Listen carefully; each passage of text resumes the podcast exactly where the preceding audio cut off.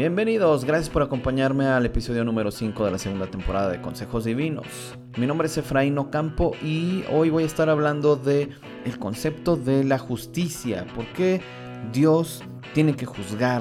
¿Por qué tiene que castigar la maldad o el pecado? Y te voy a platicar un poco de esta conversación que tuve porque mucha gente se pregunta, bueno, pero si Dios es amor, ¿Por qué tiene que juzgar? ¿Por qué tiene que castigar? bueno, te contaré más adelante sobre esto. También te voy a hablar de el cambio en las políticas de Facebook en cuanto al discurso de odio y qué está implicando este cambio para los cristianos, para nuestras publicaciones en esta red social. También tengo la conversación con José Vega y Carolina Núñez. Ellos tienen un ministerio en el que ayudan a mujeres y a hombres que han pasado por esta experiencia del aborto a superar sus efectos.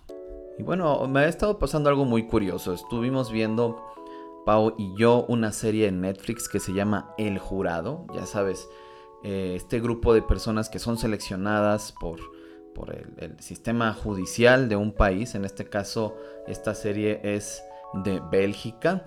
Y bueno, pues eh, la serie relata los diferentes problemas personales que, este, que los miembros del jurado atraviesan, pero poco a poco va más allá de este drama. Y obviamente pues eh, hablan de todo lo que va pasando en un juicio, eh, supuestamente es una mamá que asesinó a su propia hija, entonces están viendo pues si es inocente, si es culpable y te van contando algunas de las historias personales que tienen eh, algunos de los miembros del jurado. Es muy interesante porque ah, tú vas viendo que estas personas están haciendo, cometiendo actos inmorales. Eh, algunas de ellas también están violando la ley. Entonces, eh, lo que quieren es que te preguntes, bueno, este jurado está para juzgar si esta mujer es inocente, si es culpable pero ellos mismos no están calificados para decir si alguien es inocente o culpable. Es decir, ¿quién puede realmente juzgar a alguien? Porque todos somos culpables de alguna u otra manera. Qué interesante el argumento de esta serie, ¿no? Y no podemos más que pensar en Jesucristo y en que cómo diseñó Dios este plan de redención, en que el único justo pagara por los injustos, que el único justo es realmente el único calificado para pagar por el pecado de los pecadores, que todos nosotros somos pecadores. Y por eso el que cree en Jesucristo, en su sacrificio, pues es justificado delante de Dios. Y pasamos por justos ante Dios, por los méritos de Jesús. Es increíble. Y justamente en la semana, eh, Pau y yo estamos dando un estudio bíblico y surgió esta inquietud porque estamos estudiando el libro de Romanos. Fíjate lo que dice Romanos 2. Desde el versículo 1 dice, tal vez crees que puedes condenar a tales individuos, pero tu maldad es igual que la de ellos. Y no tienes ninguna excusa. Cuando dices que son perversos y merecen ser castigados, te condenas a ti mismo porque tú, que juzgas a otros, también practicas las mismas cosas. Y sabemos que Dios, en su justicia, castigará a todos los que hacen tales cosas. Y tú, que juzgas a otros por hacer esas cosas, ¿cómo crees que podrás evitar el juicio de Dios cuando tú haces lo mismo? ¿No te das cuenta de lo bondadoso, tolerante, paciente que es Dios contigo? ¿Acaso eso no significa nada para ti? ¿No ves que la bondad de Dios es para guiarte a que te arrepientas y abandones tu pecado? Pero eres terco y te niegas a arrepentirte y abandonar tu pecado. Por eso vas acumulando un castigo terrible para ti mismo, pues se acerca el día de la ira, en el cual se manifestará el justo juicio de Dios. Él juzgará a cada uno según lo que haya hecho. Dará vida eterna a los que siguen haciendo el bien, pues de esa manera demuestran que buscan la gloria, el honor y la inmortalidad que Dios ofrece pero derramará su ira y enojo sobre los que viven para sí mismos, los que se niegan a obedecer la verdad y en cambio viven entregados a la maldad. Habrá aflicción y angustia para todos los que siguen haciendo lo malo, para los judíos primero y también para los gentiles, pero habrá gloria, honra y paz de parte de Dios para todos los que hacen lo bueno, para los judíos primero y también para los gentiles, pues Dios no muestra favoritismo. ¡Wow! ¿Qué te parece lo que dice Romanos 2? Y seguramente muchos de ustedes lo han, leído, así que eh, la inquietud que tenía esta persona del estudio es que, ¿cómo puede un Dios bueno, un Dios amoroso, castigar la maldad, castigar el pecado, castigar a las personas, juzgarlas? Prácticamente la pregunta era, ¿cómo las va a mandar al infierno si Dios las ama? Y bueno, la pregunta es muy sencilla. La justicia es una de las características de Dios. Dios es justo. ¿Cómo te gustaría que fuera un Dios justo? Podemos pensar en nuestros problemas del día a día. Si alguien robara tu automóvil, si alguien en la calle te quitara tu dinero, tu celular, pues, ¿qué es lo que quisieras? Justicia, ¿no es cierto? ¿No quisieras que esa persona pague por el mal que hizo? La justicia en este mundo no es perfecta, esa es una cuestión determinante. Muchas personas van a morir y van a morir sin justicia, sin justicia terrenal. Y aquí lo importante es que Dios, que es justo, hará justicia, sí o sí. Y eso es un gran consuelo, y eso es un mensaje de gran esperanza para todos. Porque si Dios hará justicia al que sufrió injusticia, esa es una gran noticia, un mensaje de consuelo, un mensaje de esperanza. Entonces, como Dios hará justicia a los malos, y es muy claro el texto, dice, Él juzgará a cada uno según lo que haya hecho. Entonces, si Dios es justo, nosotros también tenemos que ser justos. Si Dios practica la justicia, los que creemos en Él también tenemos que practicar la justicia. Y de esa manera nuestros pecados que Jesús pagó en la cruz van a ser perdonados. ¿Para qué? Para de ahora en adelante vivir de acuerdo con el carácter de Dios, el carácter de Jesucristo, que es la justicia. Por eso Jesucristo nunca pecó, porque Él practicó la justicia. Y es lo mismo que Él quiere para nosotros una vez que el Señor nos ha perdonado de nuestros pecados. Eso es gracia, porque no merecíamos ser perdonados, no merecíamos ser tratados con misericordia, sino que lo que merecíamos era ser condenados. ¿Por qué? Porque habíamos hecho el mal. Y para Dios no hay mal chiquito y mal grandote, sino que una mentira es maldad, pero también un homicidio es maldad. Y Dios los castiga con la misma severidad. Y su justicia no está peleada con su amor, con la característica que lo hace que sea amoroso, que sea misericordioso, no está peleado. Y precisamente este texto nos está diciendo que Dios quiere que nos arrepintamos. Dice, ¿no ves que la bondad de Dios es para guiarte a que te arrepientas y abandones tu pecado? Eso es amor. Y obviamente nadie busca a Dios por su propia cuenta. No, Dios es el que nos ayuda a buscarle, a que nos arrepintamos, nos da poder para abandonar nuestro pecado, para vivir en libertad de nuestro pecado.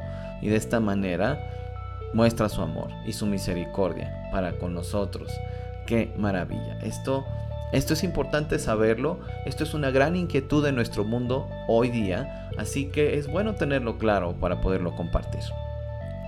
Déjame te platico también del cambio en las políticas de Facebook, eh, de lo que supuestamente son estándares para la comunidad, de lo que se puede y no se puede publicar.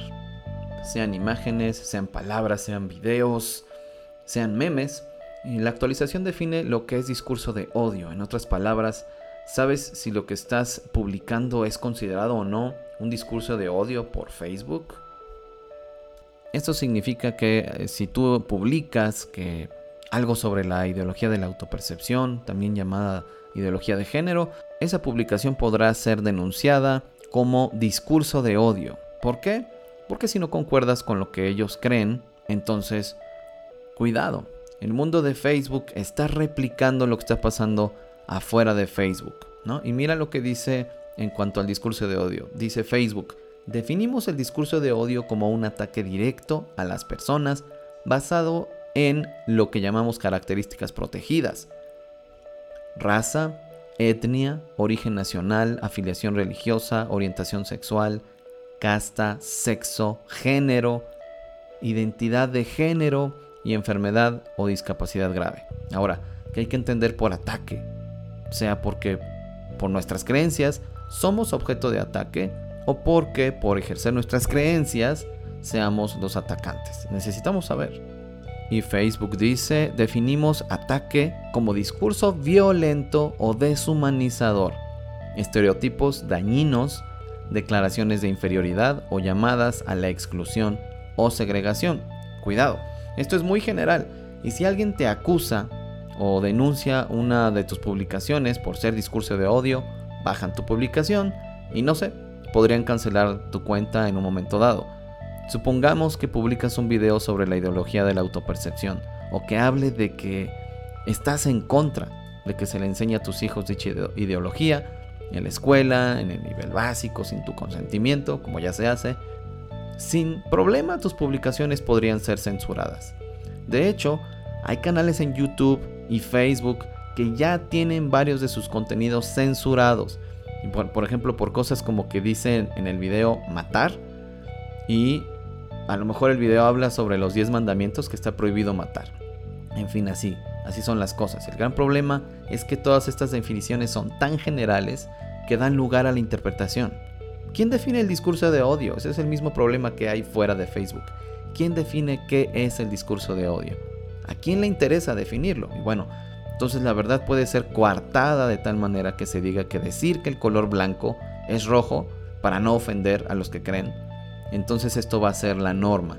Esto ya pasa en Canadá, esto pasa en Estados Unidos, en España, en general en Europa. Y se lucha fuertemente porque se implante en Argentina y México particularmente, y bueno, aunque ciertamente en toda América Latina. Lo que pasa con Facebook es solo un reflejo a lo que ya ocurre en la realidad. Así que les voy a dejar la liga de Facebook de este cambio de políticas ahí en el eh, podcast en SoundCloud. Ahí lo pueden consultar.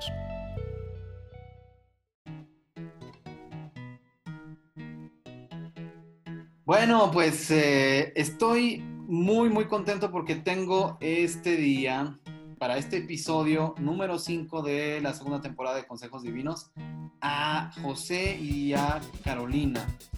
Y ellos tienen un ministerio que se llama Veraca.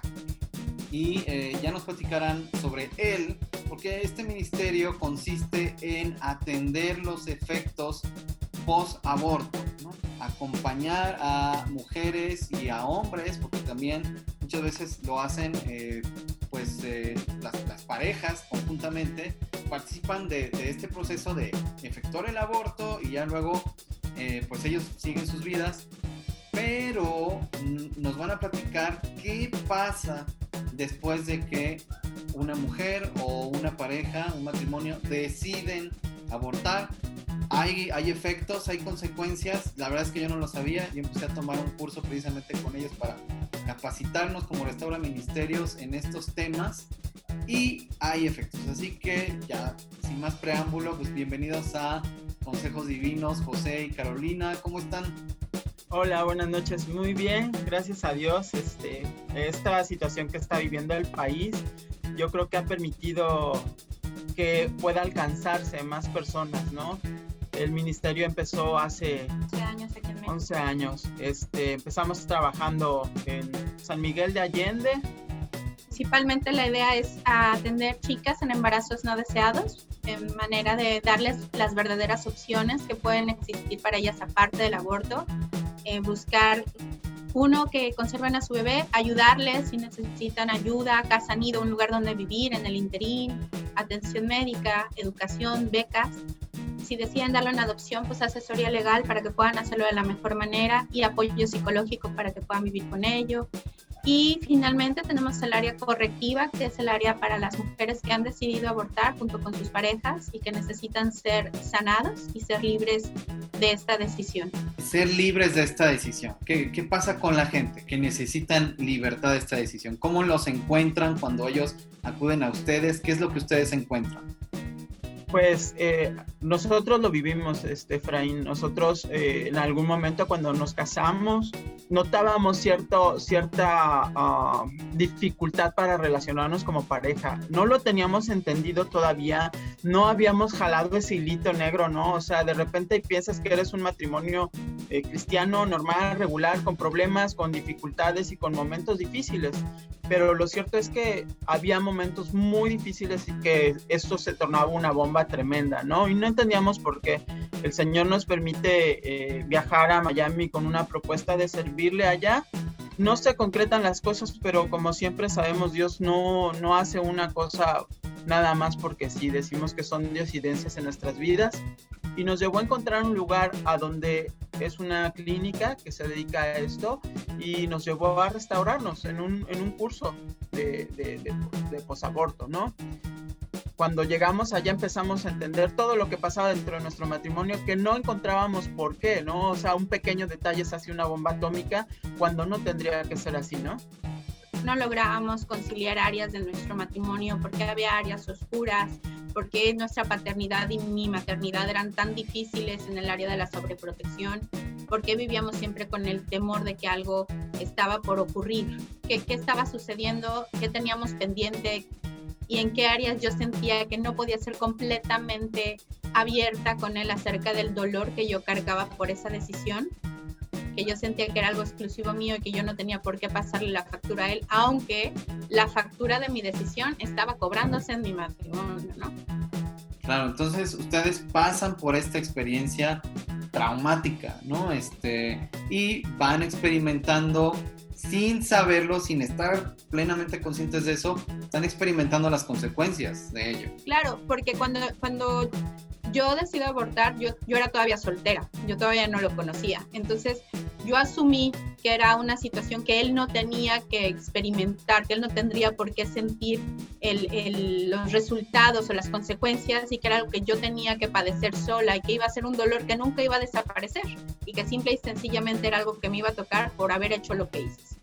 Entonces cuando llegamos a Miami y empezamos a trabajar en el curso, empezamos a darnos cuenta que obviamente, obviamente en el ámbito eh, espiritual, en el ámbito emocional, obviamente nos hicimos uno y en esta manera él estaba, era tan parte de mi decisión como si hubiera estado conmigo. Era tan parte de mi decisión como si yo lo hubiera llevado a una situación de manera inconsciente. Yo había mancillado nuestro lecho como matrimonio y era necesario sanar. Qué, qué importante entender que uno lleva en sí mismo, de alguna manera, en la mente, en las emociones, eh, en el cuerpo, de alguna manera, eh, decisiones como esta.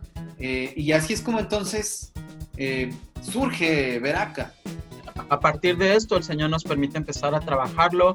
Eh, vemos que nuestra relación matrimonial está fracturada porque no hablábamos, como dice mi esposa. Eso, eso es una de las consecuencias que vives como, como, como relación, ¿no? Como relación de matrimonio, de noviazgo o de como lo quieras poner, ¿no? De hecho es uno de los porcentajes que manejan ahí del 75 al 25% de las parejas que viven una situación así, muy difícil siguen, o sea, muy difícil continúan juntos porque hay una separación emocional, una separación eh, de lenguaje, porque no te comunicas, como decía mi esposa, pues no, ella pensaba que no me hacía parte, yo me sentía excluido de su vida, eh, sentíamos que había algo que no se podía trabajar, no se podía hablar y al final... Enorme e intocable en medio de los dos, entonces era algo que no, no se podía tocar y, y es esta mentira que nos venden culturalmente de lo que no es en tu año, no es en tu daño, es la mentira más grande que tenemos culturalmente en México porque absolutamente todas las decisiones que tú tomas tienen repercusiones para el resto de tu vida. Y bueno, eh, nos, el Señor nos eh, sigue restaurando por medio de estos, eh, pues de estar compartiendo con las diferentes parejas. Nos ha tocado parejas, nos han tocado mujeres individualmente, nos han tocado hombres. Y conforme íbamos platicando con ellos y conforme el Señor nos permite trabajar con ellos en esta parte, el Señor sigue sanando nuestras vidas. La herida ya no duele, eh, pero al final del día te das cuenta que hay todavía áreas que el Señor sigue trabajando, ¿no? La, la famosa, perdón, la famosa cicatriz, ¿no? Así es, la herida ya no está infectada, ya no duele, pero es la marca que llevamos recordando y ahora pues buscando honrar eh, eh, la vida de, nuestro hijo, que, es como al cerrar este curso, eh, fue como terminó, ¿no? Mi esposo dándole su apellido, yo dándole un nombre y ambos juntos reconociendo la vida de nuestro hijo, entregándosela a Dios y pues honrándolo a través de este servicio. Es así como Veraca nace. ¡Wow! ¡Qué, qué intensidad! Qué, ¡Qué interesante también!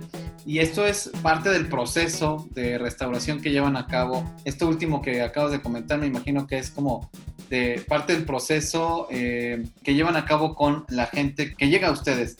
Pero yo quiero preguntarles, esto que dijiste de ponerle un nombre y, el hijo, es, es que sí existió, ¿no? O sea, no nació, pero sí existió. Y esa es eh, parte de la, del discurso eh, pro aborto que, que nos quieren, eh, quieren que compremos es que no, no hay una persona. Ahí, sí, es, es importante despersonalizar al bebé porque de esa manera te convencen a creer de, mira, no le duele, son células, es, vamos, te quieren vender toda la idea que es contra natura, porque al final ninguna célula crece y se convierte en otra cosa al crecer. La célula se queda igual, una plaqueta va a ser toda la vida una plaqueta, un riñón toda la vida va a ser un riñón. Cualquier tejido se queda en la misma situación. Pero un bebé pasa de ser un cigotito a ser un embrión, a ser un fetito, a ser un, ¿sabes? Va creciendo, cambiando de etapa, es un ser humano en diferentes etapas. Cuando uno decide abortar, normalmente en México, normalmente estos abortos son antes de la semana décima, que es cuando el cuerpo de la mujer todavía no tiene cambios tan evidentes. Todavía la mujer no tiene estas señales en el vientre o estos movimientos tan claros que le permiten ubicar que hay vida dentro de ella. Y el varón normalmente se encuentra en una situación de crisis tan conflictiva que lo, lo que tienen en la mente es un embarazo y no tiene personalidad. ¿Me explico? Se quedan atorados en el concepto de la crisis del embarazo, lo que les va a costar en su cabeza, porque para ellos es o matas la vida que llevas hasta el día de hoy o matas a ese bebé o sea, esa es la realidad. Y entonces cuando tú logras llegar a esa salida de negación y darte cuenta que es un bebé, que lo que terminaste fue una vida, que lo que hiciste fue decidir asesinar a tu hijo, es cuando finalmente cae el velo de tus ojos y te das cuenta del tremendo arrepentimiento que sientes, que es como normalmente llegan las personas a nosotros dándose cuenta de que mataron a sus hijos. Y es algo tremendo porque al final es algo contra natura es algo que nadie se cree capaz de hacer, porque nadie se imagina matando un bebé.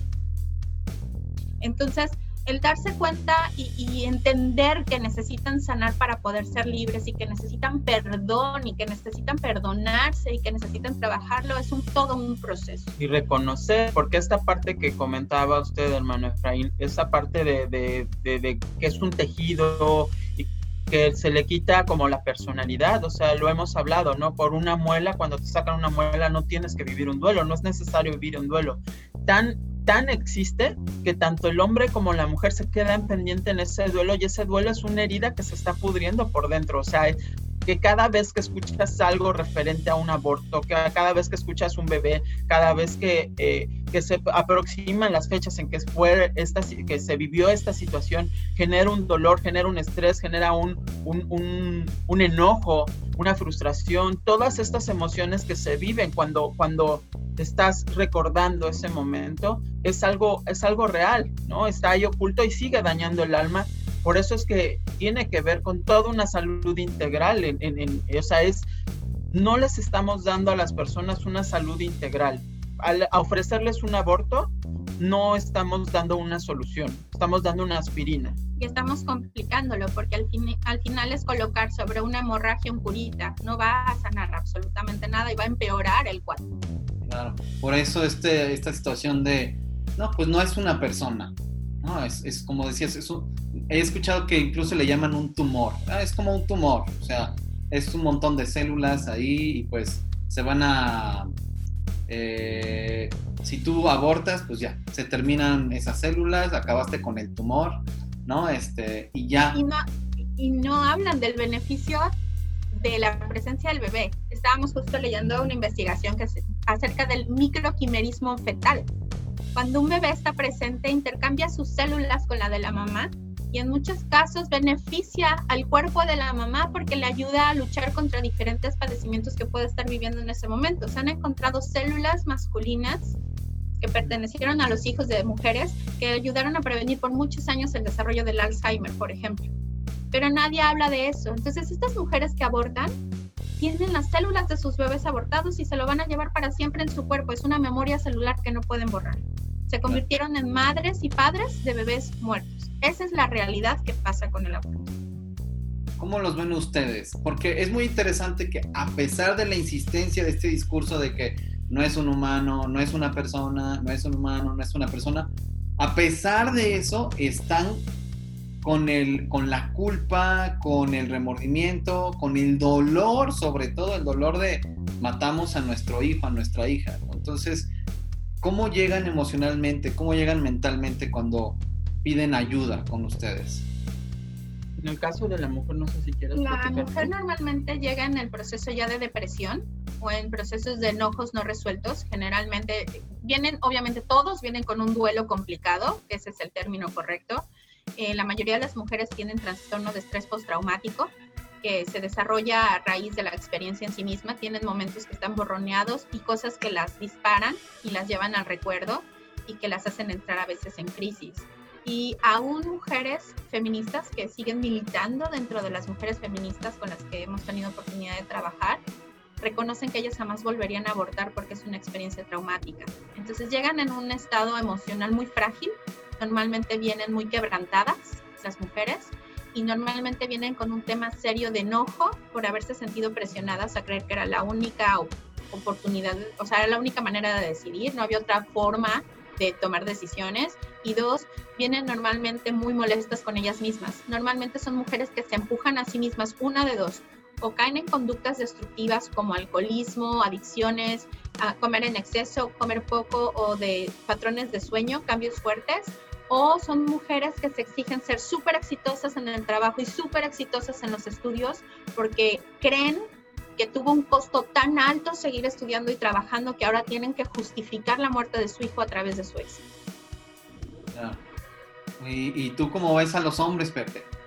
Pues eh, llegan con, eh, fíjate que los hombres nos ha tocado que llegan con un arrepentimiento, con un dolor tremendo, pero ves que están viviendo una, una, situación de una vida con conductas autodestructivas, ¿no? Ves personas que están metidas en el alcoholismo, ves personas que no encuentran satisfacción en una pareja y entonces se la viven de pareja en pareja, personas que sufren con problemas de trabajo, porque lógicamente a la hora que tú abortas, estás, eh, estás renunciando a este, este don que el Señor te permite ser proveedor, protector, entonces causa un, un, pues un restart, un, un reinicio en tu cabeza, ¿no? O sea, como que no, no encuentras la cuadratura como te comento, eh, nosotros no habíamos jalado el hilito negro, pero una vez que el Señor nos permitió encontrar el hilito negro y lo empezamos a jalar, nos empezamos a dar cuenta que cosas que nosotros habíamos entendido como normales en nuestro matrimonio no eran normales. O sea, como la sociedad nos ha vendido, ¿no? Eh, pues en, la, en el matrimonio se gritan o se enojan o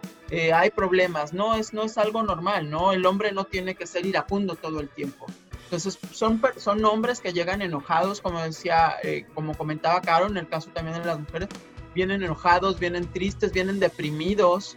Eh, en, muchas, en muchas veces nos ha tocado como que situaciones donde el hombre está pensando atentar en su vida, o sea, él pues quitó todo el significado de lo por lo que fue creado. Siente que no tiene valor porque no se le tomó en consideración para tomar la decisión respecto a su hijo y sienten que si no pudieron defender ni siquiera a su propio hijo, no merecen ellos mismos vivir. Entonces, la mayoría de los hombres son muy... La depresión del varón es mucho más profunda, aunque es más silenciosa. El varón tiende a ser más silencioso, pero es mucho más profundo en su tristeza. Interesante porque pues se tiene la idea de que pues las mujeres lidian solas con, con, con este asunto eh, por supuesto que debe haber eh, varios casos así. Y también es interesante que eh, estos casos en los que la, mujer dijo, no, pues yo voy a abortar, no me importa lo que digas tú, este, novio, esposo. Y, y, bueno, también hay esta idea muy, muy, muy popular, muy arraigada, de que es el hombre pues, el que las presiona para que lo hagan, que por supuesto que debe haber muchos casos también, pero la realidad no es única, ¿no? Este, hay, hay un mosaico de realidades eh, en esta situación. Yo les preguntaría, ustedes que también eh, que acompañan a estas personas en este caminar espiritual veo que en la Biblia eh, una sanidad espiritual se traduce en una sanidad mental, en una sanidad emocional, una sanidad corporal. Y, bueno, es, es, un camino espiritual en el que ustedes van acompañando a estas personas. Yo les preguntaría, ¿hay perdón y restauración para los que practicaron un aborto? Sí, hay, salvación. Al final del día el Señor nos dice, ¿no? Que Él no, desprecia el corazón contrito y humillado, ¿no? Y, o sea, llegas al momento, vives una negación al principio, pero eh, por medio de esto, este curso, la palabra va dirigiendo a encontrar, o sea, el, el, el, reconocer, ¿no? El reconocer que tomaste una decisión, tú la tomaste, o sea, al final del día nadie te, te orilló a eso y te hace responsable, ¿no? Cuando tú entiendes que tú tomaste la decisión, que eres responsable, puedes entregar y reconocer tu pecado y entonces el Señor empieza a restaurar. Y claro que va a haber salvación, claro que hay restauración y al 100%, o sea, yo creo que es la única forma de poder encontrar una, una, una sanidad entera y completa, como tú decías, tanto en el alma, en el espíritu, en el, hasta en el cuerpo. Eh, o sea, es increíble cómo obra el Señor y los casos que hemos visto, ¿no? Encontramos eh, justo una, una, psicóloga que tomó el curso nos comentaba, ¿no?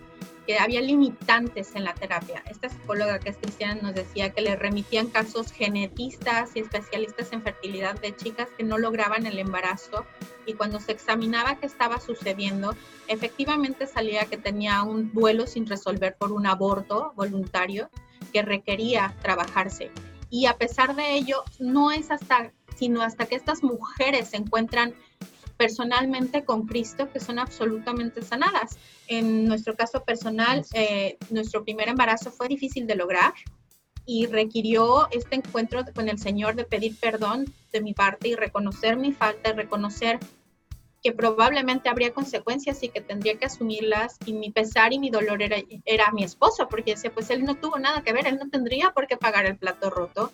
Y al final el Señor tuvo misericordia de nosotros y por su gracia es que podemos ser padres.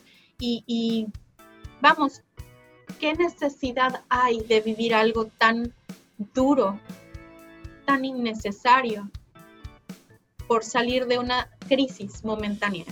una decisión de 5 minutos, de 10 minutos, que te va a arrastrar toda tu vida a un arrepentimiento. Entonces, ¿hay sanidad? Sí. ¿Se puede alcanzar integralmente? Sí. Pero es una herida que absolutamente te puedes ahorrar. Sí, definitivamente. Y es que, bueno, ya estaba pensando mientras los escuchaba que culturalmente, incluso como evangélicos, culturalmente tenemos esta idea de que eh, hay pecaditos y pecadores. Entonces, este grupo es especialmente vulnerable porque, eh, por ejemplo, yo, como consejero bíblico me ha tocado atender personas que eh, tienen un problema, por ejemplo, con la mentira, pero que se sienten más cómodos con ese problema. Y ves, por ejemplo, a, un homosexual, ¿no? Que, tiene una gran culpa, ¿no? Este, y, la diferencia normalmente entre los dos es que, por ejemplo, el homosexual dice, no, es que, eh, por ejemplo, soy cristiano desde hace tantos años y recaí, ¿no? Y bueno, los llamo homosexual pues por, tratar de darle contexto, pero eh, lo, que, lo que trabajamos en este caso es su identidad en Cristo. O sea, tú, tú no eres un homosexual, o sea, esa no es tu identidad tú eres un hijo de Dios, o en el caso de las mujeres, tú eres una Claro, no abraces tu pecado como tu identidad. Exacto, porque entonces es cuando dicen, no, es que yo ya no tengo solución. Pero a lo que quiero llegar es que esta, esta contrición y la falta de contrición de otro, ¿no? Que, siente que su pecado no es tan grave, no es tan importante, este, esta diferencia provoca que unos y otros estén más comprometidos con su proceso personal. Y, y esto, como les decía, tiene que ver con la cuestión cultural en cuanto a que, ay, pues Dios no me va a perdonar porque hice algo muy malo, ¿no? Y normalmente la gente dice, este, no, pues, eh, pues, no soy un asesino, no soy un violador, este, sí, digo algunas mentiras a veces y a lo mejor hago unas tranzas en la chamba, pero yo, yo, yo soy una buena persona, ¿no? Este, y en cambio, alguien que abortó dice, no, pues no tengo perdón, o sea, Dios no me va a perdonar de esto que hice, o sea. y es tan curioso porque aparte esa, esa área, después de que logras abrazar el perdón de Dios, viene la parte de entender la soberanía de Dios y, verdaderamente entender que Él es todopoderoso y que Él es el más justo. Entender que hasta el peor de los asesinos, el peor de los violadores, y llega arrepentimiento, alcanza salvación, es una parte que tiene que hacer clic, porque tienes que perdonarte tú mismo.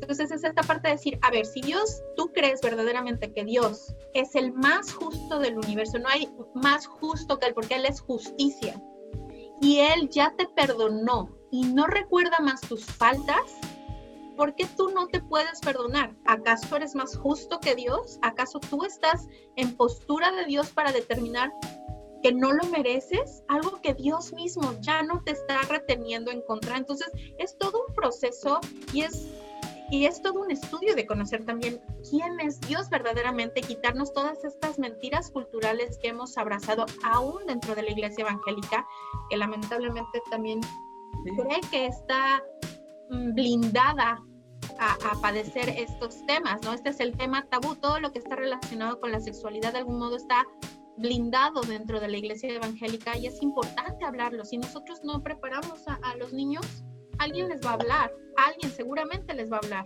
Y de hecho eso es lo que, o sea, ahora, ah, pues no ahora, yo creo que siempre ha existido, hermano Israel, dentro del cuerpo de Cristo.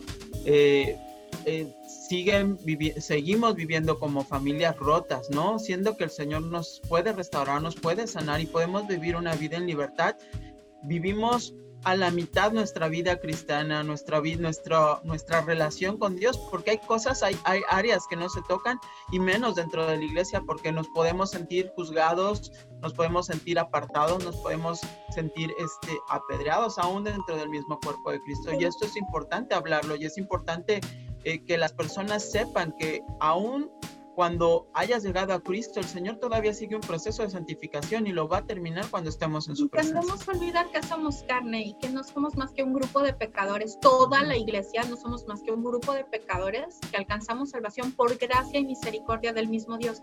No hay más. Nadie está más arriba ni nadie está más abajo. Todos estamos a la misma altura bajo la cruz. Entonces, y no hay pecado chiquitos ni chiquititos ni grandotes. Todos los pecados son pecados y te aleja de Dios. Y esa es una de las mentiras que yo creo que más nos han envuelto, ¿no? Esa parte de, bueno, pero yo por lo menos no hago esto, no hago aquello.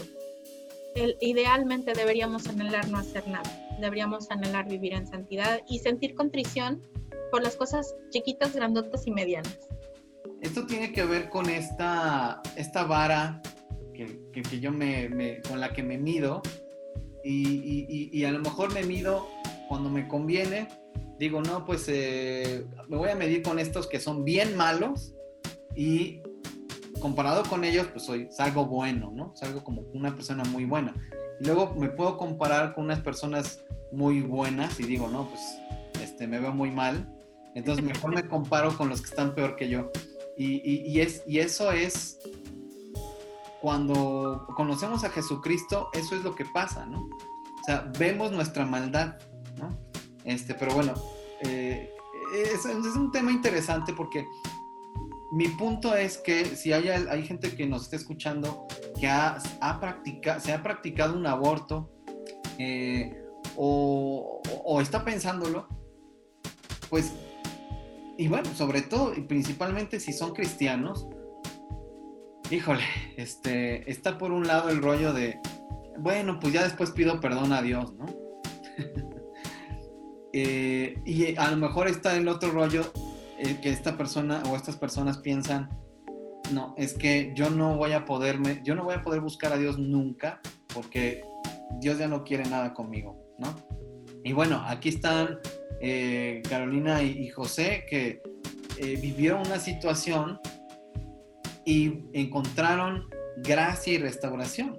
¿No? Este, Dios. Y, cabe mencionar, no es que yo andaba en el mundo y aborté estando en el mundo, yo estaba dentro de la, de la congregación, yo servía en la congregación, yo estaba activa en el grupo de jóvenes en la congregación, estaba engañada, estaba haciendo lo malo delante de Dios y cuando vino un, un, un resultado visible de mi pecado, quise cubrir mi pecado con otro pecado porque en mi cabeza era por testimonio, ¿cómo? ¿Qué iban a decir de mí? Esa fue una justificación y una mentira que yo me vendí, porque para mí era más importante quien yo era dentro de la congregación que lo que en ese momento tocaba hacer delante de Dios. Y entonces te das cuenta que de pronto, ¿quién es tu Dios? ¿A quién sirves? ¿Quién te importa impresionar? ¿No? Y, y es importante darnos cuenta que es una realidad, es una realidad dentro de las iglesias y hay, y hay para oportunidad de arrepentirse, sí, pero el, el nivel de, de, lejanía, el nivel de herida que estás provocando a tu propia vida, no lo vale. O sea, no hay manera de resarcir la vida de tu hijo. No puedes echar el tiempo atrás para que tu hijo viva. Es una vida, estás terminando con una vida. Exacto. Y, y, y, la realidad es que es un asesinato. No hay más. Entonces, sí, la gente que nos está escuchando, eh, ahí está la gracia del Señor. Por supuesto que no hay pecado grande ni chico, pero por favor, si alguien está pensando en hacerlo y está escuchando este podcast o viendo este video, por favor no lo hagan. Hay opciones, hay muchas opciones. Busquen ayuda. Eh, se vale decir no estoy lista, se vale decir no es la, lo que yo quiero para este bebé, porque también muchas chicas me dicen es que yo no me veía criando sola este bebé y que este bebé creciera con una mamá soltera, luchona, ¿no? Que en nuestra cultura también es algo muy castigado, o que su papá no lo quisiera, o, o verme casada. O sea, entendemos todas esas situaciones. Hay formas. Puedes dar en adopción a ese bebé, puedes vivir en una casa nido si no tienes dónde vivir, podemos ayudarte de mil maneras todos en Cristo. Creo que hay muchas maneras si estás embarazada dentro de la congregación, atrévete a hablarlo. Tu embarazo no es pecado, el pecado ya lo hiciste, pero el embarazo, el bebé, no es pecado, es una bendición de Dios. Por eso se llama veraca, veraca. La bendición de Dios, no, de, no, de Dios no añade tristeza, y eso es, o sea, un bebé nunca va a añadir tristeza a tu vida, o sea, ni a la vida de nadie, ¿no? O sea, al final del día, toda esta parte, todo este movimiento que está que está ahora, nuestra oración es que el, el Señor permita que las personas que están eh, al frente de las leyes puedan regular y puedan optimizar lo, la forma de adopción aquí en México, que es una, que es otra parte que en Estados Unidos funciona muy bien, ¿no? O sea, que dicen, ¿sabes qué? Ok, no te quieres quedar con él, no puedes quedarte con él, vamos a darle el proceso y vamos a agilizar el proceso para... estas parejas, ¿quién te gustaría para tu bebé? Y esto te abre toda una serie de posibilidades. Siempre hay una manera de resolver. Y si estás dudando, simplemente si tienes el, la más pequeña duda, espera, no tomes decisiones en crisis. Novio, si estás preocupado de qué vas a hacer, no te preocupes. No te preocupes ahorita por qué vas a hacer. Enfócate en estar tranquilo, en estar bien centrado, en proteger a tu novia. Puedes opinar, si tú quieres ese bebé, díselo a tu novia, es tuyo también, exprésalo, no te lo guardes, porque quizá a lo mejor ella se va, pero tú te puedes quedar con tu hijo hay manera de resolver, siempre hay soluciones. No, no tienes, la, no es la única opción abortar. Claro. Qué bueno, de verdad muy necesario esto que ustedes están diciendo. Y, y, y, bueno, ya saben cómo es Internet. Este video va a andar por ahí, este podcast va a andar por ahí. Y Dios se va a encargar de que llegue a los oídos que lo necesiten. Eh, mencionabas algo, Caro, muy, muy importante esta parte de, está pasando con chicos y chicas que están ahí, están ahí yendo a los domingos, a las reuniones, están sirviendo. Eh, esto, yo la verdad nunca he escuchado hablar sobre el aborto en la iglesia. ¿Ustedes han escuchado? No. Bueno, de hecho, de hecho, como comentaba mi esposa, la cuestión del sexo es un tabú en la iglesia. O sea, aún dentro del matrimonio, no se habla, no se habla con los muchachos. Dentro del, del, de esta situación que nosotros vivimos, empezamos a notar que, bueno, ok, no era necesario llegar a, un, a una situación de restauración después del aborto. Podíamos hablar con los jóvenes de antes. Podíamos hablar de cómo tomar decisiones inteligentes. Sabias, ¿no? Hemos encontrado mucha resistencia por parte pastoral cuando hemos querido invitarles no nosotros hablar a sus congregaciones, sino que ellos informen para que ellos puedan hablar acerca del mensaje, pero hemos encontrado mucha, mucha resistencia porque es un tema que prefieren no tocar o que ellos no consideran que es un problema que ellos tienen dentro de su iglesia. Hermanos, despertemos. Si tienes mujeres en tu congregación, esto es un problema, porque esto antes de que fuera ilegal, antes de que fuera legal, perdón, antes de que, antes de que fuera una situación que se podía hacer en Ciudad de México, es una cuestión del corazón, es algo que ha existido siempre. Y una mujer en un embarazo no deseado se siente atrapada, el novio se siente atrapado y necesitan saber que, ok, habrá exhortación, pero que con el exhorto viene el consuelo de saber que su hijo es bien recibido que lo que hicieron, ok, la fornicación no se premia, pero el bebé no es culpable de la fornicación de sus padres. Entonces sí es importante hablar de ello abiertamente, sí es importante decirle a los chicos, y hablar con los chicos como ellos necesitan saber, porque finalmente si les damos nada más el discurso de cuídate y sé virgen y cuídate y sé virgen y nada más le damos vuelta a ese, a ese disco, no estamos hablando de la amplitud de lo que la realidad sexual de nuestros muchachos que están enfrentando hoy día en la calle. Sí, la información ahora en, en lo que estamos viviendo ahora es corre a millones de segundos y es una cantidad de información que yo creo que ese es el problema, no se filtra, no tiene forma como de, de eh, poder eh, localizar lo que está bien, lo que está mal. Entonces, nosotros tenemos que estar informados, tenemos que estar preparados para poder aconsejar y eh, acompañar a nuestros... Y eso es maravilloso, en la medida que nosotros entendamos, Dios creó el sexo y lo creó hermoso y lo creó precioso y bendito en su tiempo. Si logramos abrazar esto como un tema natural, como algo que es parte de la vida y que es importante que ayudemos a nuestros niños, un niño desde los 2, 3 años es capaz de entender el cuidado que debe tener para prevenir el abuso sexual. Un niño desde esa edad tiene curiosidad y quiere saber cosas, contéstale lo que él necesite saber, te va a ir preguntando. Debes hablarle con la Biblia, mira, el Señor creó, es importante que prevengamos. La prevención es súper básica y desde chiquitos hacerle saber. Los bebés, desde el momento en que hay soplo de vida en el vientre, desde que el Señor da soplo de vida sobre ese, ese óvulo y ese espermatozoide uniéndose, y ya se ha mostrado, se ve la chispa del calcio haciendo la unión entre los dos y haciendo esta nueva persona, este nuevo código genético, desde que Dios da ese soplo de vida, es una vida única. Es un bebé que no se va a repetir jamás. Es una potencia de vida hermosa. Entonces, hablarle así a los hijos, hablar así desde el púlpito, hablar la verdad, de decir, bueno, hermanos, si alguien estuviera en esta situación, acérquense, tengan confianza. Quizá alguna hermana o algún hermano dicen, yo, yo yo les puedo recibir, yo puedo aconsejarles. Hermanos, si ustedes sienten esta carga, acérquense a su pastor. Pónganse en las manos del Señor y de verdad el Señor va a ir poniendo las cosas. Y si llegasten a requerirlo, bueno, cuenten con nosotros en lo que podamos auxiliarles.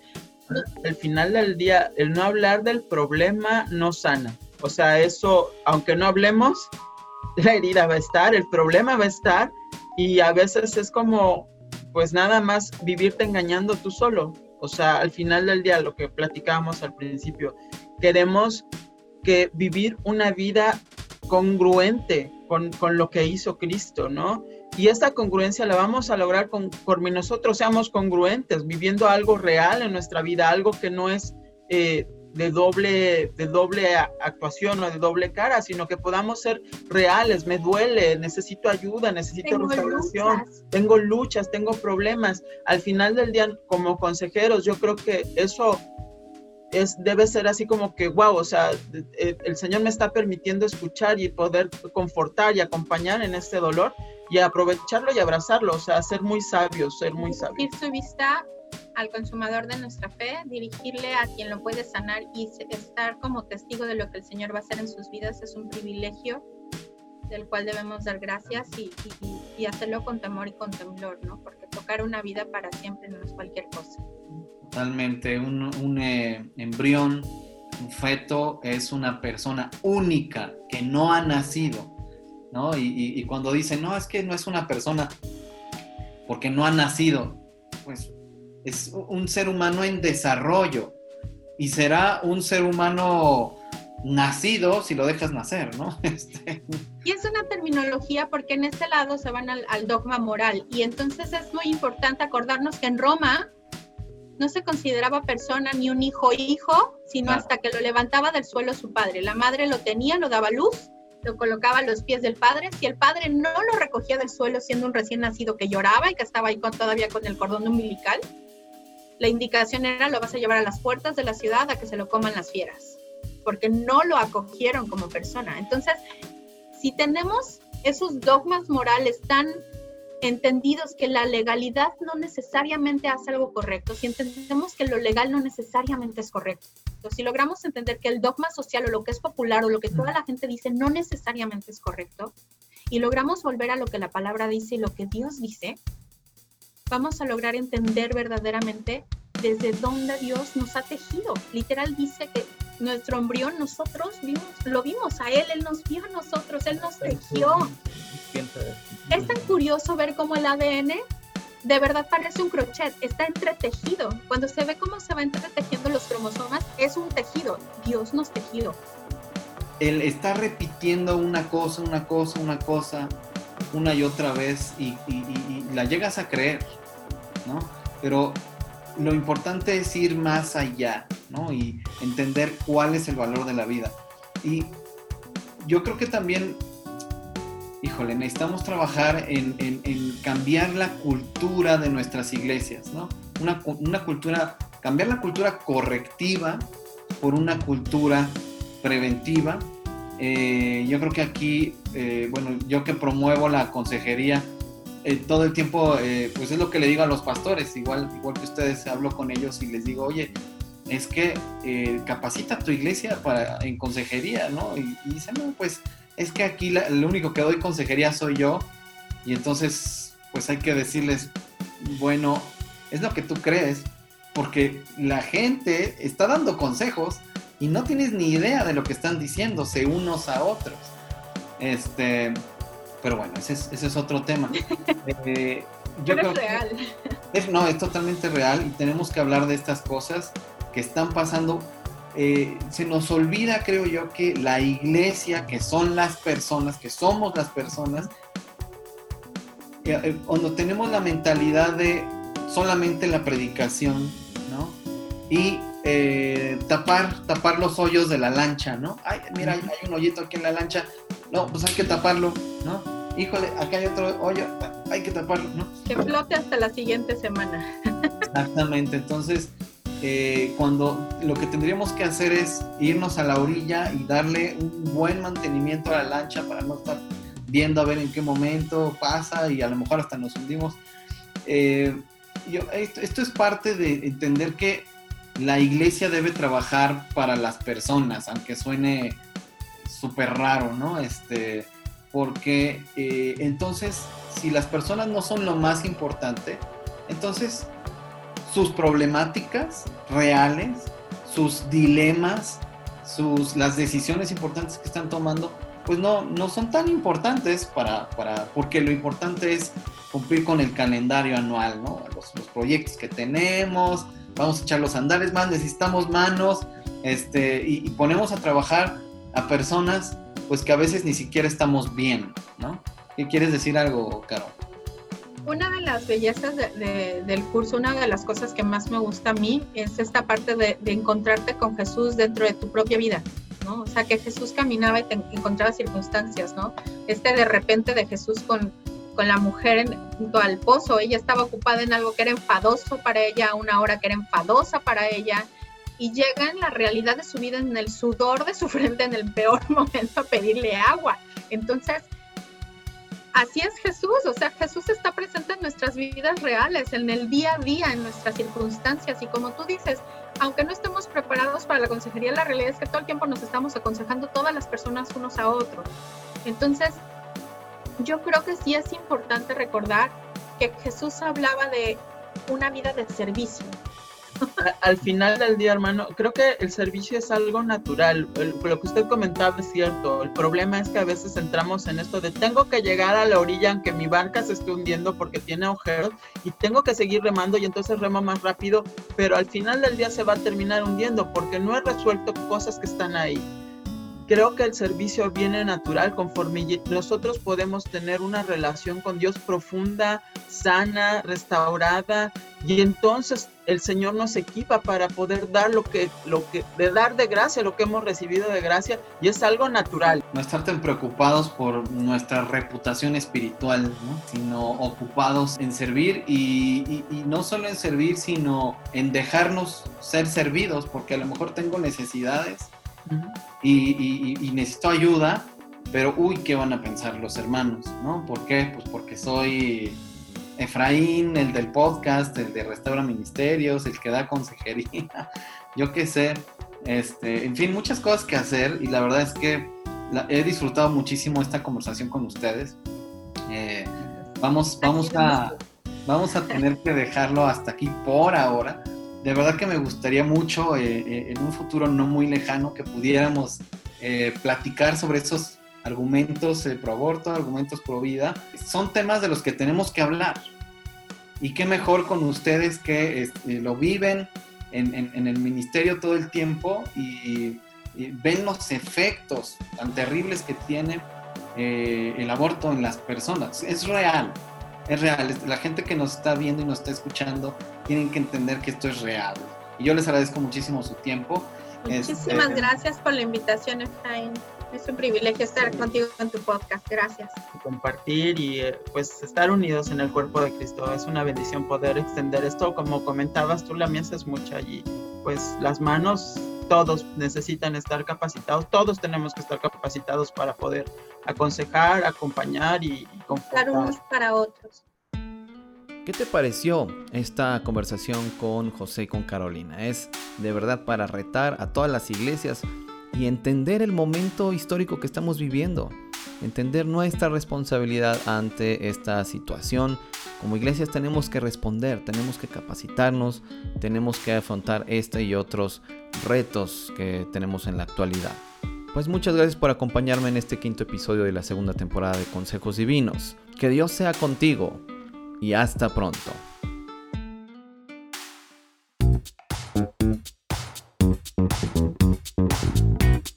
Seguimos en contacto en Efraín-Campo en Twitter, en Restaura Ministerios en Facebook o escríbeme a contacto arroba restauraministerios.org. También te veo por allá en mi blog. Eso es todo en esta ocasión. Hasta la próxima y recuerda, seamos siempre y en todo el brazo extendido de Dios.